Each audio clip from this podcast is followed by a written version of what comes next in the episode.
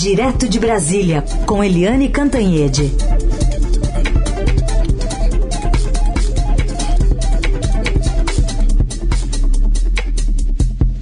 Oi, Eliane, bom dia. Bom dia, Raíssen, Carolina, ouvintes. Eliane, bom dia. Vamos começar então falando sobre essa deflagração, né, ontem pela CPI, de uma recusa sistêmica da oferta de vacinas da Pfizer. Né? Já tem cálculos aí de pesquisadores dizendo que se o governo tivesse fechado o acordo mesmo em agosto, pelo menos 3.500 idosos que morreram de Covid em março poderiam ter eh, sido completamente imunizados né, antes de contraírem a doença. Enfim, esse é o, é o mínimo. Vamos pegar aqui um trechinho da fala, então, é, do do representante da Pfizer, né, falando sobre a respeito dessa negativa do Ministério da Saúde. O Ministério da Saúde ignorou três tentativas de conversa, de contato realizado pela Pfizer com o Ministério da Saúde. Isso é verdade, doutor Carlos Murilo? Nossa oferta do 26 de agosto tinha uma, eh, como era vinculante e estávamos neste processo com todos os governos, tinha uma validez de 15 dias. Passados esses 15 dias, o governo do Brasil não rejeitou, mas tampouco aceitou a oferta. Eu não poderia afirmar eh, objetivamente que se dificultou a conversa, o que objetivamente posso afirmar as condições que foram eh, ofertadas e o tempo de validade dessa, dessa nossa oferta. É, não teve resposta não é isso? Não, não tivemos resposta positiva Muito nem negativa obrigado. sobre nem essa negativa. oferta. Não teve resposta. Que balanço você faz dessa, desse depoimento, Eliane? Olha, Carolina, essa semana foi mais uma semana dramática para o governo na CPI, né? Porque as coisas estão fechando, né? O cerco está se fechando porque você teve o Mandetta, ex-ministro Mandetta, contando toda a pressão pra, do Bolsonaro contra o isolamento social, máscara e tudo. Depois você teve o Taixe contando, o ex-ministro Nelson Taixe contando toda a pressão pela cloroquina e até por isso ele pediu demissão do governo. Aí veio o atual ministro, o Marcelo Queiroga, que simplesmente é, não falou nada porque não podia falar nada. Tudo que ele falasse é, ia confirmar né, que ele é contra tudo que o presidente Bolsonaro faz e diz no caso da pandemia. E, enfim, a semana passada foi a semana da cloroquina e essa semana até foi a semana das vacinas. É, depois de toda a manifestação do presidente da Anvisa, Barra Torres, que é aliado do presidente, mas que foi muito impecável no depoimento, depois do depoimento também do Fábio Weingarten, que era do Palácio do Planalto, secretário da, de comunicação do governo, e que mentiu descaradamente, sucessivamente, quase foi preso, mas ele deixou uma prova importante para a CPI, que foi uma carta é, de setembro do ano passado da Pfizer, é, internacional oferecendo vacinas para o Brasil. E mesmo é, com essa é, carta do presidente nacional da Pfizer para o presidente da República do Brasil, o vice-presidente e ministros, nada foi feito. Então, esse depoimento de ontem do Carlos Murilo, que é o presidente da Pfizer na América Latina, fecha-se o cerco. O presidente Bolsonaro é contra a vacina. É, ele não é contra uma ou outra, ele é contra a vacina. Tanto que ele disse, eu não vou me vacinar e ponto. Quem quiser virar jacaré, ficar com voz fina, sei lá o que, ele é contra. Ele trabalhou contra a vacina e o Carlos Murilo deu com datas e detalhes, como o Heisen disse, é, como foi esse processo. Por exemplo, em agosto, eles ofereceram três vezes, é, é, duas propostas alternativas, três vezes. Só aí já são seis propostas, porque eles ofereceram uma proposta de 30 milhões de doses ou 70 milhões de doses. Na primeira, com as divisões é, pelo, pelos meses, começando por dezembro de 2020, a segunda e a terceira E nada foi feito, ninguém respondeu coisa nenhuma. E essa revelação dele, do Carlos Murilo, veio exatamente no dia em que a gente teve uma péssima notícia, a de que o Brasil, é, que o Butantan está deixando de produzir vacinas Coronavac porque os insumos da China não estão chegando. Vai ter que suspender o envasamento, a produção de vacinas Coronavac. E por que acontece isso? Porque o presidente Bolsonaro deliberadamente atacou a China, dizendo que a China estava produzindo uma guerra química bacteriológica no mundo com esse vírus. Ou seja, o presidente Bolsonaro trabalhou contra a negociação com a Pfizer, que só foi feita meses e meses e meses depois, né, muito uh, atrasado em relação aos outros países, e uh, ao mesmo tempo o presidente boicota e continua boicotando a Coronavac. Mas, uh, só para concluir,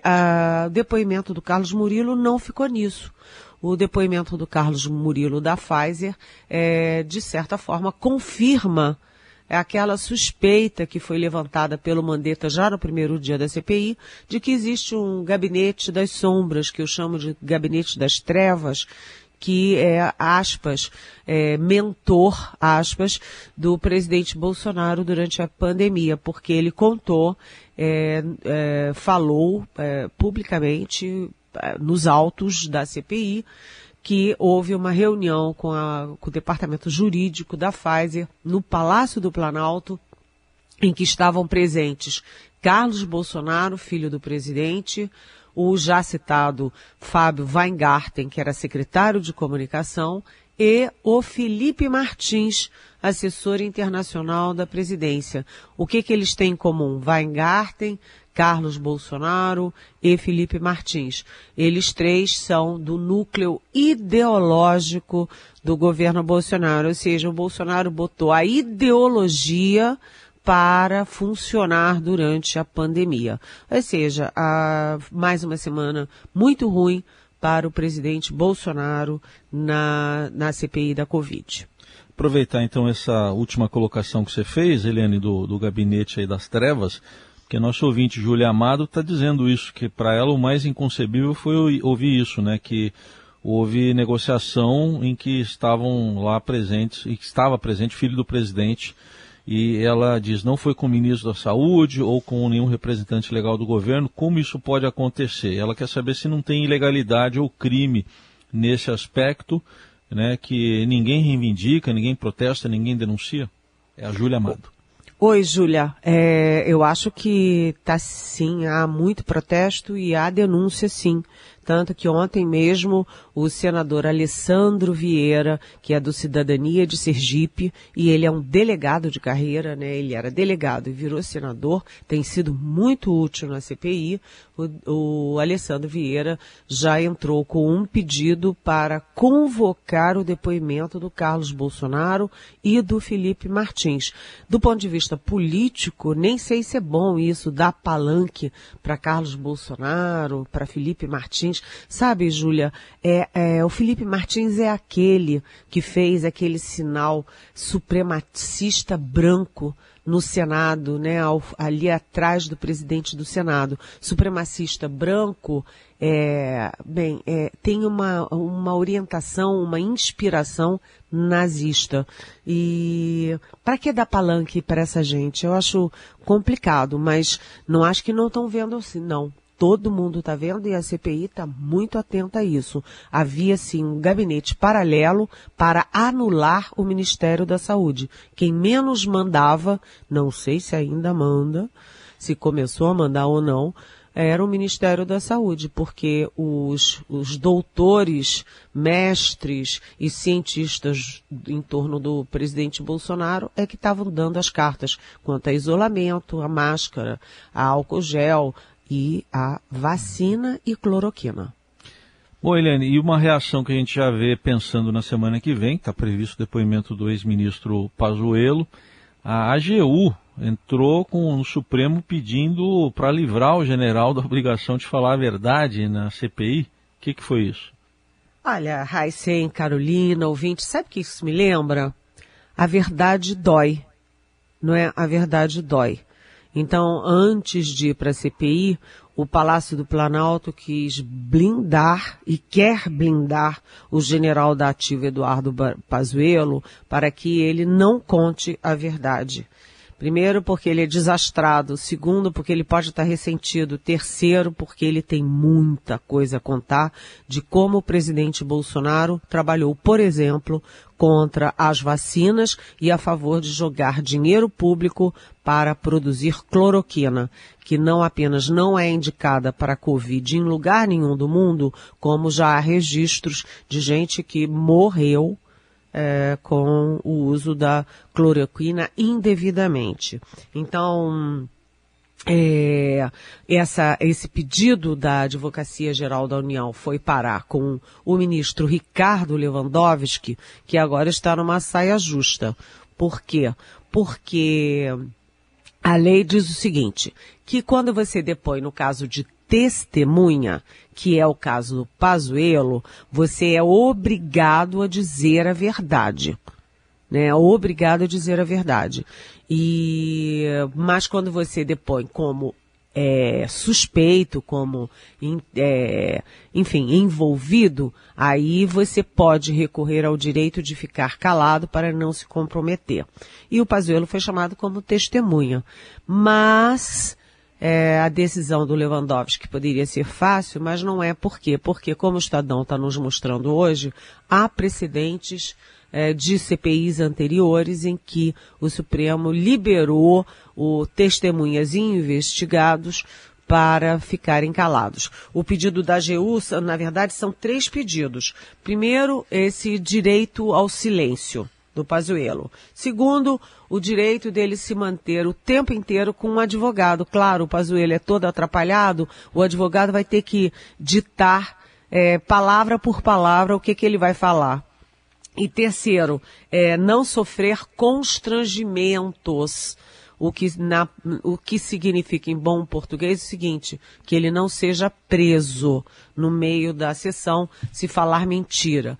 Então, o, isso mostra o quanto o Palácio está apavorado com o depoimento do Pazuello, e não é por peninha do Pazuello e preocupado com o Pazuello, é preocupado com o estrago que ele pode fazer para o governo e principalmente para o presidente da República. Imagina, gente, se o Pazuello conta tudo o que aconteceu e tudo o que ele sabe. Agora a gente está na expectativa da decisão do ministro Ricardo Lewandowski. Que pode sair a qualquer momento e deixando claro, mesmo ele ainda estando na condição de testemunha, não como investigado, pode valer, né, essa, essa decisão do Supremo. É, exatamente. Ele, ele, porque já há esse precedente, há precedentes uhum. é, de, de testemunhas e de investigados que tiveram o direito de ficar em silêncio. Então, eles vão usar esse tipo de precedente. Então, é uma saia justa. Eu quero saber como é que o Lewandowski vai se virar para sair dessa. Só para não perder o gancho, Eliane, queria fazer a pergunta do Davi Alves, que mandou para a gente a dúvida de, de Rio, do Rio de Janeiro. E ele diz o seguinte: esperava-se que o depoimento do Pazuello fosse o mais importante e o que causasse estrondo, mas parece que o do Fábio Van Garten foi o que mais fez a coisa pegar fogo na CPI até o momento. É, quais as reais consequências desse depoimento explosivo para Bolsonaro? E uma pergunta secundária: como os filhos do presidente estavam envolvidos na decisão de não fazer uma reunião com o embaixador da China, como apontado pelo Mandetta, é possível que alguns deles sejam chamados futuramente para depor na CPI? Oi, Davi. Ótimas perguntas. Mostra que você está bem informado. É, como eu falei aqui, é, é exatamente isso, né? Os filhos do presidente estão é, na mira sim, e a gente está é, vendo aí que o Alessandro Vieira, senador do Cidadania de Sergipe, é, já está com pedido pronto para convocar Carlos Bolsonaro. E olha, eu não ficaria surpresa, Davi, se mais adiante também convidassem o deputado Eduardo Bolsonaro para depor. Por quê? Porque lá se foi Eduardo Bolsonaro com o ministro Ernesto Araújo, então ministro chanceler do Brasil, e com um monte de gente é, para Israel. Para quê? Para ver um tal de é, inalador, sei lá, um, um remédio de inalação contra a Covid. Israel é um exemplo de vacinação no mundo, mas essa turma aí não foi ver vacina, não. Foi ver o tal do inalador. O presidente Bolsonaro não é a favor da vacina. Né? Ele diz que não vai tomar a vacina, ele desdenhou da Pfizer e ele boicota até hoje a Coronavac mas mandou a equipe e o próprio filho para Israel para ver soluções mágicas. O presidente está em busca de soluções mágicas e não de soluções científicas. Então a gente vai vendo aí sim que os filhos estão muito envolvidos nisso, como em tudo nesse governo, e que a CPI avança. A única coisa boa lá é que eles usaram máscara, né? Lá eles usaram máscara. É, porque foram obrigados, né? Foram Saíram daqui sem máscara e, e chegaram lá e ainda levaram bronca porque o Ernesto Araújo estava sem máscara. Um vexame, né? Eliane Cantanhede analisando os principais assuntos da política direto de Brasília. Agora para falar de uma semana ruim para o presidente também em pesquisas do Datafolha, três, né? Três recortes, um mostrando a vantagem de Lula no primeiro e no segundo turno, eventual primeiro e segundo turno contra ele, a popularidade caindo na avaliação negativa dele, e agora hoje, Eliane, saiu também mais um dado, 51% de desaprovação a, ao modo pelo qual o presidente enfrenta a pandemia. É, é esse Datafolha foi um marco, né? Um marco porque foi pela primeira vez uma, um expressivo derretimento do presidente Bolsonaro nas pesquisas. Né? Ele, ele caía um pouquinho, subia um pouquinho, enfim, estabilizou mais ou menos é, ali mantendo uns 30% de aprovação. E nessa semana, nessa pesquisa, ele realmente derreteu. É, na, vamos então por partes, já que você citou três partes, Heisen, é, na questão eleitoral, o Lula fica com 41% e o Bolsonaro com 23% no primeiro turno e o Lula fica com 55% a 32 para o Bolsonaro no segundo turno. Não está boa a coisa, né? E, e, também não está boa para o centro, como a gente viu ontem com o presidenciável Ciro Gomes, né? O centro está bem lá atrás, o Moro com sete, o Ciro com seis, ou seja, não estão acontecendo. É, no caso da é, popularidade, o presidente está com 45% de ruim e péssimo e 24% de ótimo e bom. Esse 24% é o menor patamar de aprovação do presidente desde janeiro de 2020, quando ele assumiu. Ou seja, ele está no pior momento de popularidade do governo dele. E é, aí a gente tem que ressalvar né, que houve uma inversão de regular com é, ruim e péssimo. 30 para 24 e 24 para 30.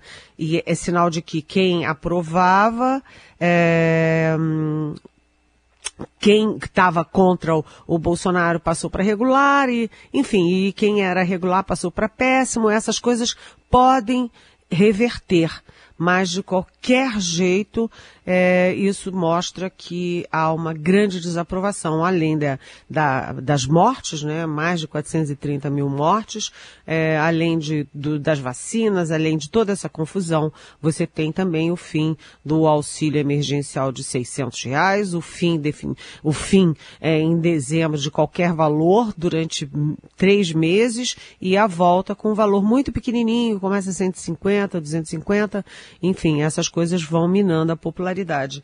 E o último fator hoje, 51% é, é, condenam o presidente Bolsonaro na pandemia. Eu até confesso que acho isso pouco, porque os erros são tão evidentes, tão crassos, que metade da população só criticando eu ainda acho pouco, mas de qualquer jeito é, a popularidade do presidente derreteu.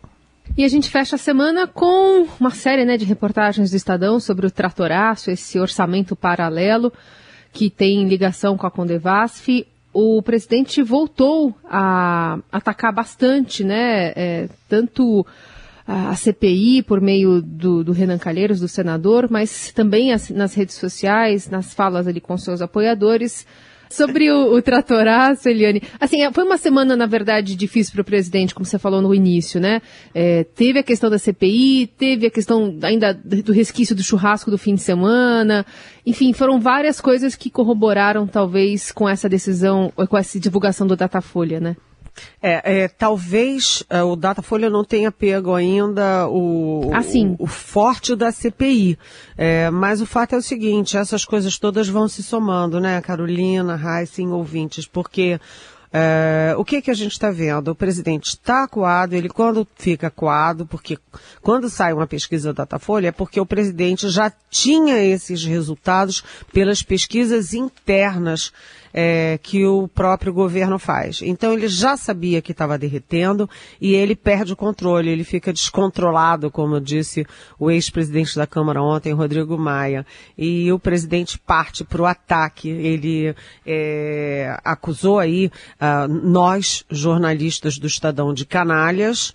É, ele acusou o Renan Calheiros de vagabundo, ele o filho dele, Flávio Bolsonaro, de vagabundo, e ele disse ontem lá em Alagoas, que é o estado do Renan Calheiros, que o, imagina, vagabundos estão é, pressionando, enfim, entrevistando homens de bem. Mas ele estava exatamente ao lado de dois outros alagoanos. O Collor não, não nasceu em Alagoas, mas ele é um político alagoano, mas enfim, é, ele, o presidente Bolsonaro falou dos vagabundos que têm processos e tal, e estava ao lado do Fernando Collor, que era o presidente que caiu por corrupção, teve o impeachment, e ao lado do presidente da Câmara, Arthur Lira, que tem processos no Supremo tanto quanto Renan Calheiros. Ou seja, tem homens de bens, homens de não bem, e vagabundos e vagabundas, mas o fato é o seguinte, o presidente resolveu mirar em Renan Calheiros. E, além disso, o presidente também mira em urna eletrônica. Ele quer destruir, porque destruiu um dos troféus brasileiros no mundo, que é a urna eletrônica. E isso é, todo mundo em Brasília vê como um desespero do presidente. Ele está com medo de perder a eleição e já quer fazer uma saída lá Trump. Se perder é porque fraudaram a eleição, então a culpa é da urna eletrônica. Tudo tudo muito estranho e o presidente acha que vai salvar a popularidade, salvar tudo com o tratoraço que, como Carolina disse, foi muito bem apurado, muito bem fundamentado e aqui nas reportagens do Estadão. O presidente tem um orçamento paralelo de 3 bilhões para comprar votos no Congresso, comprar apoios no Congresso. E o Estadão diz que não é só para parlamentar, não, porque até o Ibanês Rocha, que é governador do Distrito Federal, ganhou ali um naco para jogar no estado dele, no Piauí. E não apenas no estado dele, mas imagina, né, para favorecer exatamente a área onde ele tem uma bela de uma fazenda.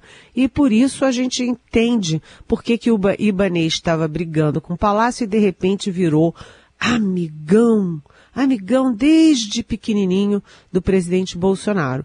Então o presidente está partindo para a compra de votos de aliados e partindo para o ataque de quem diz as verdades contra ele. Eliane, obrigada por hoje, pela semana. A gente volta a falar na segunda-feira. Até segunda-feira. Beijão. Vivemos em constante transformação e para ajudar as empresas a estarem conectadas com pessoas, nós criamos o Estadão Blue Studio, uma nova operação dedicada para criar soluções publicitárias inovadoras e orientadas à performance. O Estadão Blue Studio entrega projetos customizados, branded content, publicações e uma série de eventos consagrados pelo mercado. Não importa o tamanho do seu desafio. Para nós, sempre existe uma boa solução. Estadão Blue Studio, conteúdo de alta performance.